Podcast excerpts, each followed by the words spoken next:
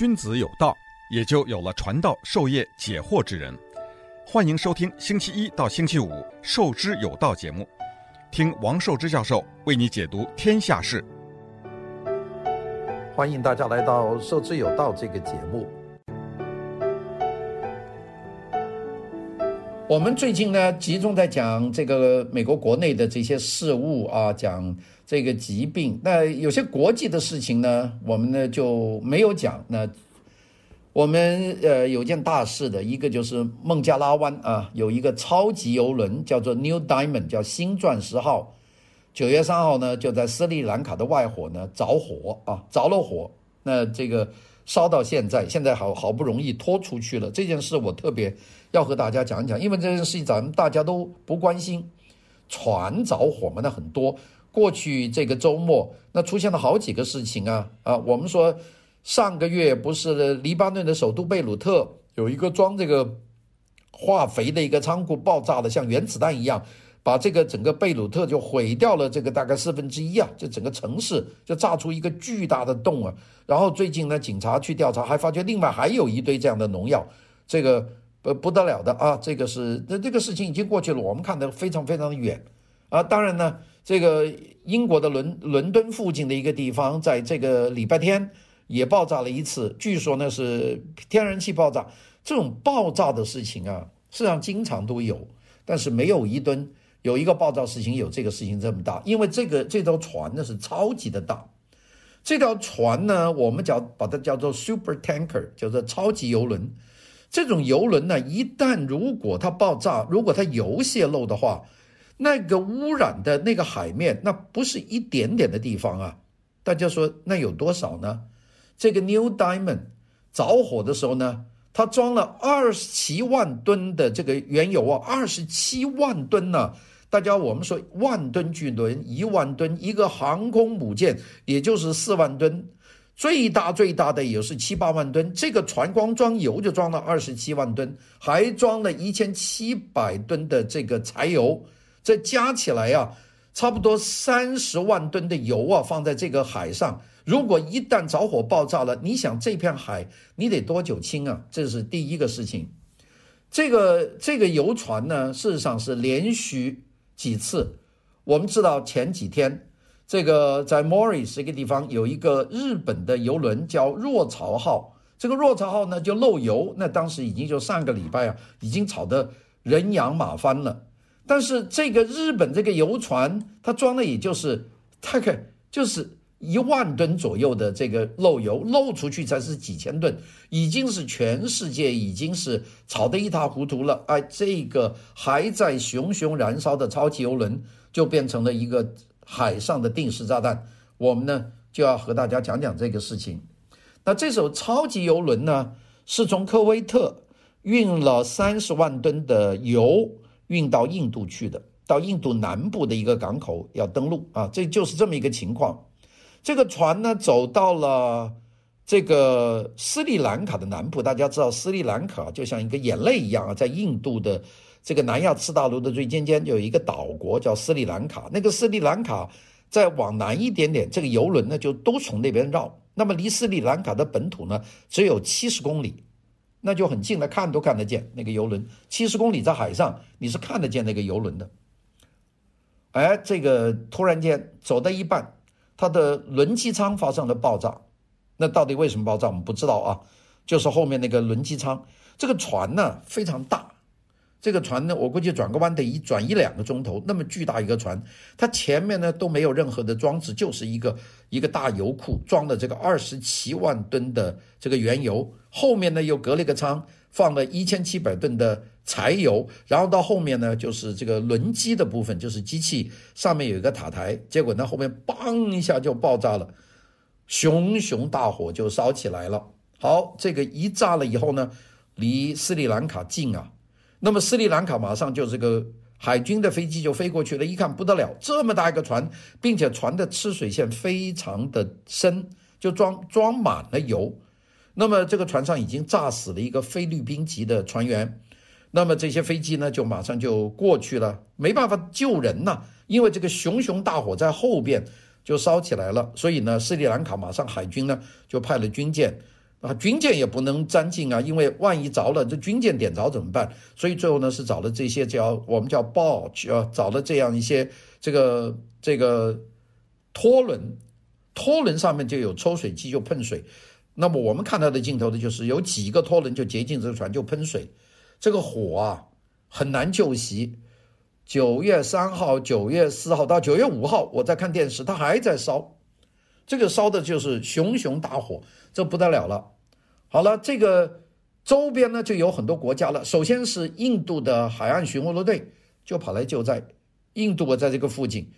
因为对他来说，如果这个油轮一旦爆开，这个二十几万吨油啊落在这个海面，那印度沿岸的海滨，整个斯里兰卡的沿海那就完蛋了，那全部是油盖上。大家讲想一想，三十万吨的这个原油，黑咕咕的油浆在海上。那个海下的生物、海上和海滩和海边的城市就完蛋了，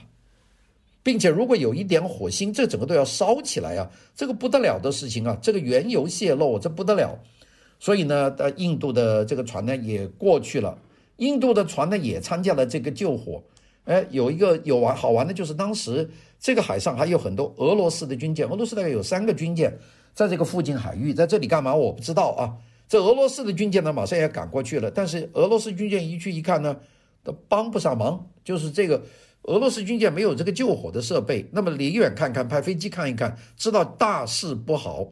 那么看见印度的军舰去了，然后印度的那些那些 tukbo 就是那些拖轮呢，也都到了以后，那俄罗斯的军舰就先走了，那就不惹事了。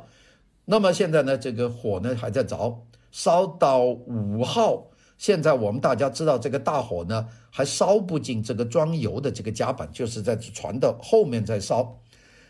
那么在这个过程里面呢，这个这个这只船，这个 New Diamond 新钻石号是希腊的船东营运的，但是注册呢是在巴拿马的，是超大型邮轮，我们叫 VLCC。这个里面装的是来自科威特和伊拉克的石油产品。本来呢。九月五号就要在印度东北部的这个叫做 Paradip 这个港口卸货，结果三号就爆炸，就差两天。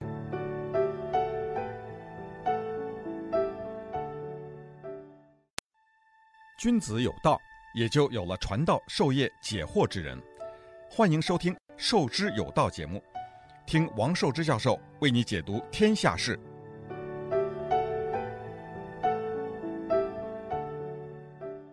那么这个救的时候呢，这个船上一共有二十三名水手，那么其中有五名希腊的船船员，有十八名菲律宾的船员。那么他们呢开动了自动的消防装置，但是呢这个轮机舱的引擎这个部分的火是没有办法控制，估计里面有这个这个开船用的油。那个根据最早的报道，这个油轮的引擎室啊是突然间无端的起火，那么所以呢船上的二十三名水手呢。就启动了自动的消防的装置，但是呢，下面这个油，这个下面底舱啊是没有办法控制住，所以就越烧越大。那个烧火的地方呢，在九月三号的凌晨九六点钟烧，在孟加拉湾的海域，在斯里兰卡东岸外海大概七十公里、四十海里的地方就发出求救。那么发出警报以后的七个钟头，斯里兰卡的海军、海巡署。他们的救援船队已经到了，那么并且把人都撤出来，跟着印度就到了。烧到第二天，就是九月四号啊，九月三号的下午，它就发生了舱内的爆炸。那么这个本来以为扑灭的火呢，就闷烧，就窜出来，就把整个船的动力呢就烧打坏了，并且呢烧穿了上层的装置，并且呢烧伤了一个人，失踪一个人。它烧穿了舰桥，就是船的表面呢，把它穿透了。它没什么朝朝前，前面呢就是装的这个燃油。所以呢，到了是九月三号的下午，新钻烧的操纵系统就全部毁坏了，全船就被迫逃生，全员弃船。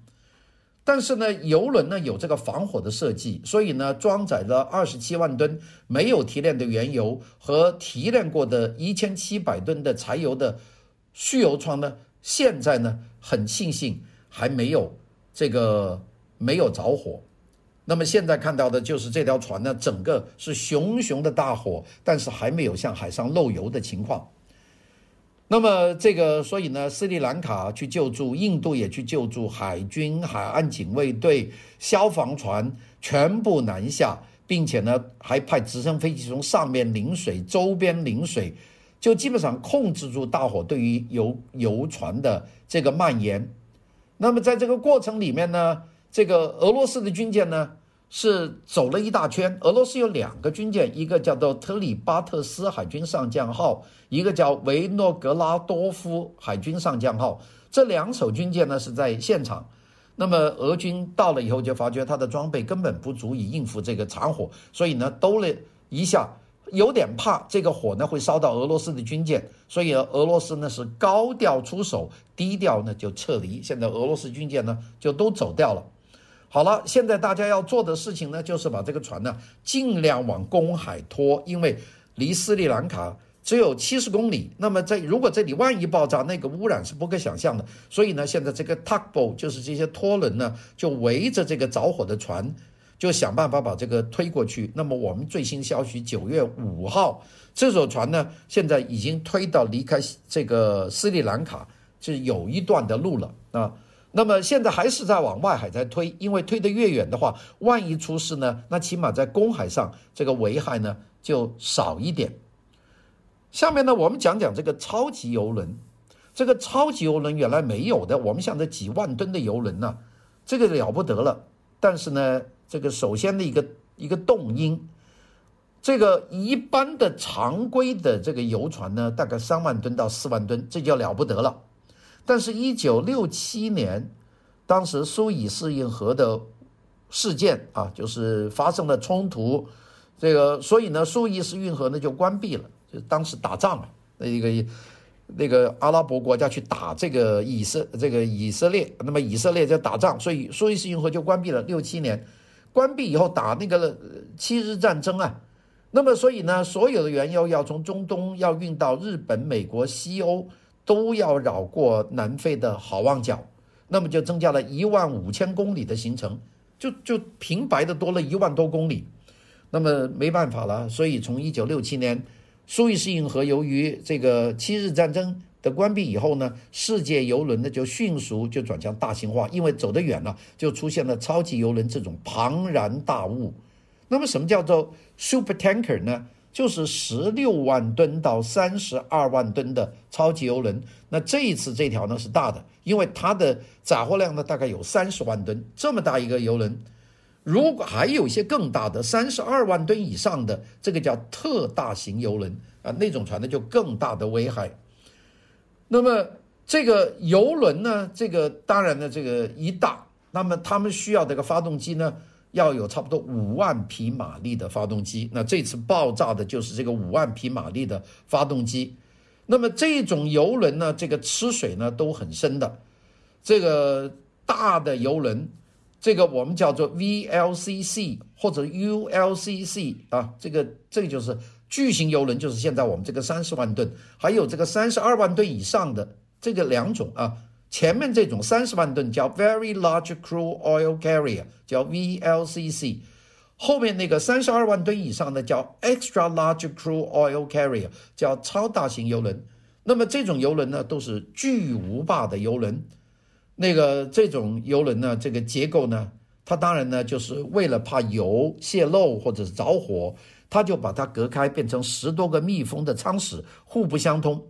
可以防止这个油料的流动，因为海上大水晃的时候啊，如果整个油都能从一边流到一边，它就会把船就一下过去就翻船的。那么，所以把它变成隔这个完全密封的隔舱，并且呢，为了防止这个油料污染海洋，在这个游轮上呢，也有这个超载的水泵装在这个压舱水，就下面有压舱水，它不用油舱。来装载压压舱水，就是下面呢，这个船的最下面呢有压舱水，所以这个船呢在下面很重，就像不倒翁一样嘛。所以现在这个船虽然着了这么大的火，它还没有出现什么问题呢，主要就是因为这个船的设计呢是比较大的，这个油船的货舱呢做得又高又小啊，这个给这个油料呢能够有这个有气体留存的空间，因为大家知道，在运的过程里面的油啊，它是会出气的。这个气呢，如果你把它不放出来在里面，它没有空间的话，它就会把船挤爆。所以里面呢，也有给这个它在里面晃动的时候出现的气呢，有一定的空间。所以这个船呢，应该说还是科学的。到现在为止，它没有爆。但是大家到现在为止，我们就想一想，以后是不是再做这样的游轮？因为这种游轮呢，的确是极为的风险大。那么这一次的事情没完呢，九月五号到六号，我不知道这个船它是不是能够把火救熄，拖回印度去卸了货，然后这个船呢能修不能修，还是报废？第二个呢，就是大家要考虑一下。随着世界的情况的发生的转变，我们还是不是需要用这些三十万吨的这个超级大的游轮，或者是三十二万吨以上的极超级大的游轮来承担人类的燃油的这个需求？这就变成一个大大的问号了。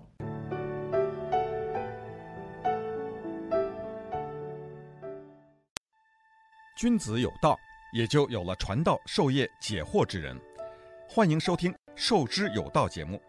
听王寿之教授为你解读天下事。呃，最近呢，这个整个美国呢，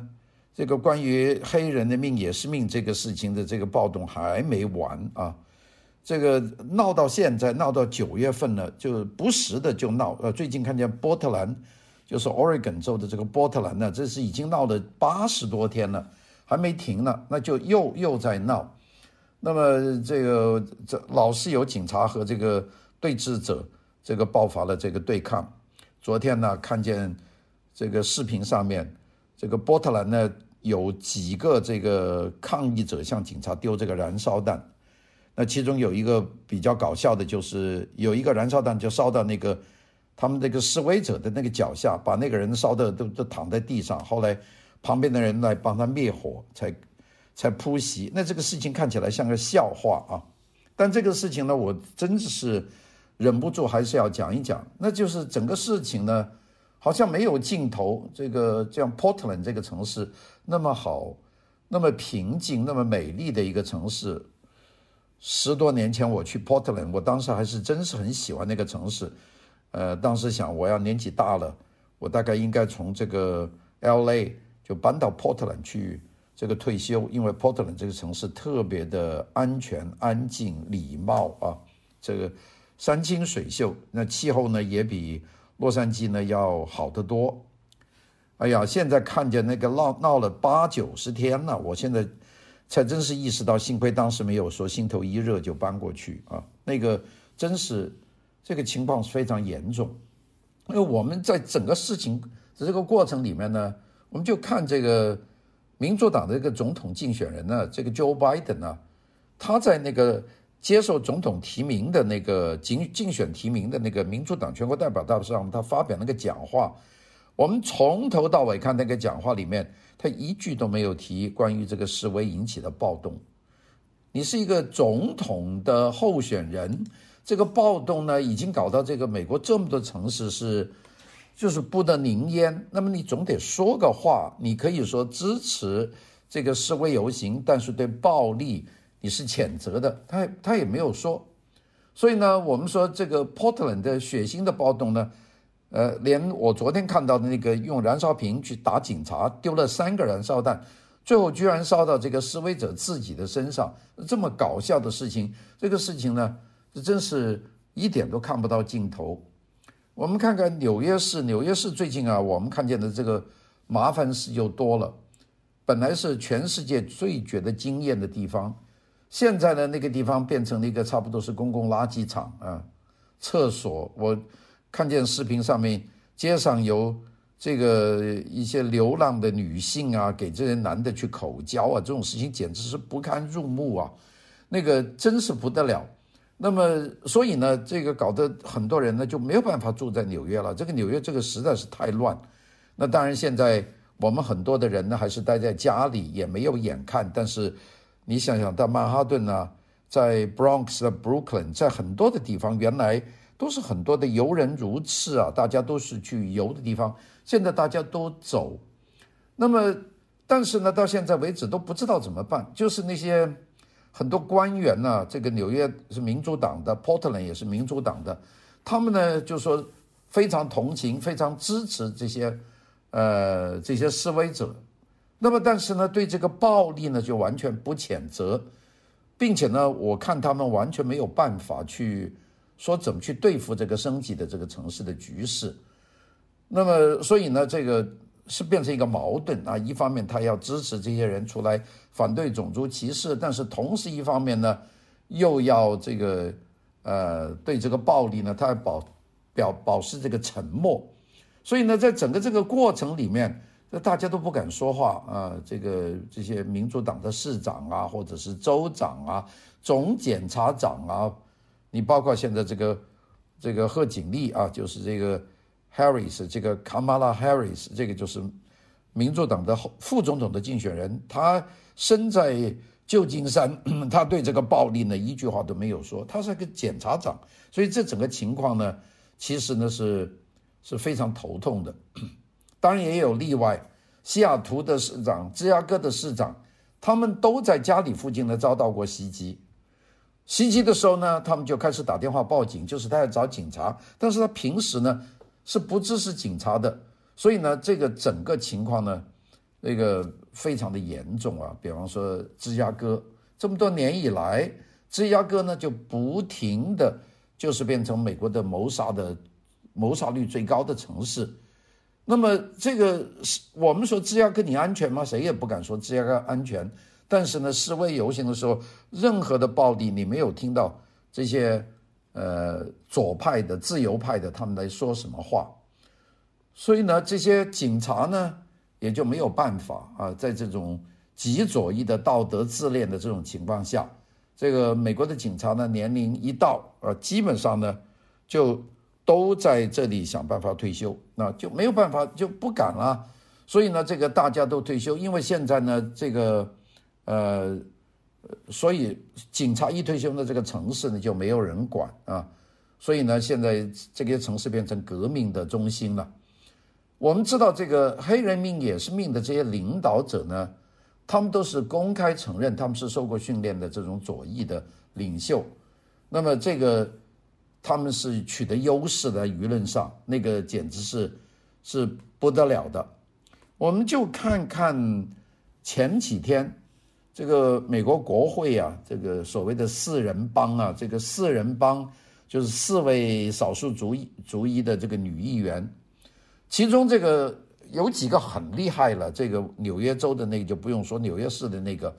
那讲话那简直是不得了。那其中有一个就是 Massachusetts 州的这个众议会的议员叫 Ayanna Presley，他呢就呼吁。他说要呼吁继续动乱下去，一直到我们这个民主党能够选上总统。哎，这个这个叫法呀，我觉得这个完全是没有没有脑子了。就是那我们现在所有啊，该乱就乱，该烧就烧，该抢就抢，继续要乱下去，乱到我们胜利。这个胜利呢，就是把 Donald Trump 选下台。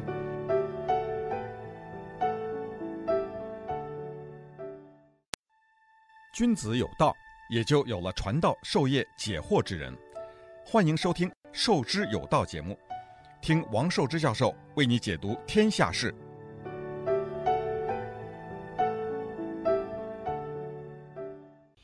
那么，所以呢，现在看到这个整个的这个暴乱呢，现在是越搞越烈，越搞越厉害，现在就没有办法。那么，所以我们说，那个未来呢，我们可以看到两个可能。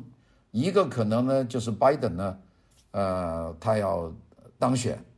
你们想，这些乱的人呢，会不会因为拜登当选，他突然间就停下来不乱呢？他就乱成习惯了，他乱了八十几天，都快接近九十天了。你说他能够停下来吗？所以呢，如果拜登他上台阻隔，呃，当了美国的总统的话，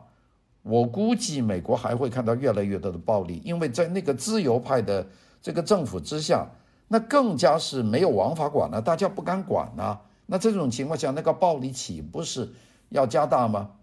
好，Donald Trump 呢，他如果获胜的话呢，他的反应呢会当得非常的这个强烈。他现在都已经在谈法律，和次序了，并且亲自跑到威斯康星去视察。那么如果他当选的话呢，你可以想象他的手段会更加的强硬，也就是更多的加强这个执法的力量，去支持这个执法。那么并且呢，他会如果他当选了，他就没有连任的问题了，因为他如果再当最后一任的话，他就会以公共安全的名义呢，严厉的打击这种暴力示威骚乱者，那么就会让很多人呢就觉得会松一口气。所以现在呢，基本上就是。就是这么一个一个情况啊，这个情况我因为就是昨天看见那个 Portland 的那个钉燃烧弹的那个实在是太过分了，那个我觉得这个不应该在这个美国这个发生这样的情况。呃，当然呢，我们现在大家的应该说都有这个都有这个压力啊，大家住在比方住在城区里面，比方在呃纽约曼哈顿的这些。富富裕的人家，原来他他穿着西装可以上家喝杯咖啡，现在他不敢了。一个是疾病，他是戴口罩，戴口罩你敢不敢呢？你碰两下来一个人说你是种族主义，说你是个坏蛋的话，你还真得单腿跪下给他。所以呢，现在呢是非常厉害，并且呢，现在纽约的治安呢是很差的，那个满大街睡的都是这种瘾君子，呃，还有很多这种这种。呃，变态的这些人在街上，呃，我我现在看那个很多人在纽约拍的那种，也用远距离拍的那种录像，那晚上那些流浪人干的事儿简直是不堪入目啊。那么我们知道呢，那个我们这个在洛杉矶这个这西部的 Santa Monica 那边，curver City 啊，一直到海边，呃，那些我们原来呢，就是有很多人呢，就是开车的时候觉得很风光的，开个敞篷车在街边。六啊，觉得，呃，在当趟的人啊，晚上都到那个呃七街八街那边有些比较讲究的那个艺术家区，到那里去吃饭。现在大家都有些紧张了，因为现在这个街上的人可不是以前的人了，因为他们现在有一个口号啊，是可以抗这抗议示威的。所以呢，这个整个的过程呢，我们觉得那个非常的让人呢觉得这个。不安心啊，所以呢，我今天呢就是给大家讲这个节目，其实就是有一种呃有种担心的。好了，讲到这里呢，我们呃最后就讲讲关于这个疫苗的这个这个进展的程度了啊。这个刚才我讲的这个十分钟呢，其实也是有点怨气啊，就是说你不能再这么容忍下去了。但是你说不容忍怎么办呢？现在要大选了。那肯定自由派他是一定是容忍的，并且还居然有这种人叫出来说是，呃，乱的一直要乱下去，乱到这个 Joe Biden 能够当选，这种做法我觉得就是完全置我们公众的利益啊于不顾的。好了，我们在前面一段我们讲了这个疫苗的事情，那么我们下面再补充一点关于疫苗的事情，呃，我们讲这个俄罗斯这个疫苗呢已经是推出来了。中国的疫苗呢也推出来了，中国好像推出有一两种疫苗啊，并且呢给到了一些国家去做这个试验啊，我也没搞清楚为什么自己不试验要拿到外国去做试验啊，可能是支援外国，我也不太清楚这个事情。那么全世界有多少疫苗呢？事实上，全球啊现在有九种疫苗是进入了最后的试验阶段，那么并且呢在九月中大概就可以。就揭晓，就是哪些疫苗可以用的。这个呢，不是我说的，是世界卫生组织的这个首席科学家叫斯瓦米纳坦，他呢就宣布说，全球呢有三十种新冠状疫苗是进入了临床试验阶段，其中呢有九种疫苗处于第三期的这个试验阶段，这个结果呢还是很乐观的。那当然呢，我们说俄罗斯那就不算在里面，因为俄罗斯不在不在试验阶段，他已经推给俄罗斯人去打了。那我不知道中国这个疫苗是不是马上就要给大家打？我听说，也就是有选择的有些呃单位啊和他们的家属就开始用。那这个消息没有证实，但是呢就比较多。那么估计呢？这个九种疫苗现在第三阶段的这个试验的情况非常乐观，就三十种里面有九种就成功的。那么我们就现在看这个比率呢，大概是三分之一，也就是说你试验了两种，呃，三种药可能就有一种有成功，那另外两种就不成功，这个比率大概就是这样。那俄罗斯大概又试验的一种药，它就一种成功，这个比率呢也也有些太高。那么按照这个说法来说呢，我们估计这个药物的它的成功是到今年年底就可以得到结果，那就可以大规模生产了。也就是说，我们可以打针的话呢，是二零二一年的。大概第二季度我们可以接种，也就是到明年的大概四月份到六月份，这个时候可以这个国民接种。那么估计稳稳当当的说，就是明年。那个目前呢，根据这个呃国际世界卫生组织的这个发言人哈里斯也说，他说事实上呢，到现在为止，我讲这个是到九月五号他讲话的时候。还没有一种疫苗达到世界卫生组织要求的这个能力的明确的信号，也就是说，它的要求是起码有百分之五十的效能，就是世界卫生组织说现在一样都没有。美国公共卫生官员和美国这个大药厂啊，这个 Pfizer 也说，他说呢，估计他们现在在努力，最快最快，Pfizer 呢，可能在今年的十月底，它有一种疫苗呢，大概可以。可以接种，但是呢，这个哈里斯就是世界卫生组织的这个发言人就说，大概现在还没有一种。那所以这句世界卫生组织讲的这句话呢，我们现在过一下就看看，那就是不管是俄罗斯的还是中国现在推出的这个疫苗的话，如果按照世界卫生组织的发言人哈里斯在九月四号这个讲话的话呢，那就是没有一种。是现在可靠的，也就是说还没有达到百分之五十的这个可能性，这就是关于疫苗的这个情况。那今天呢，我们大概就是补充拉拉杂杂跟大家讲到这里，我们明天再见。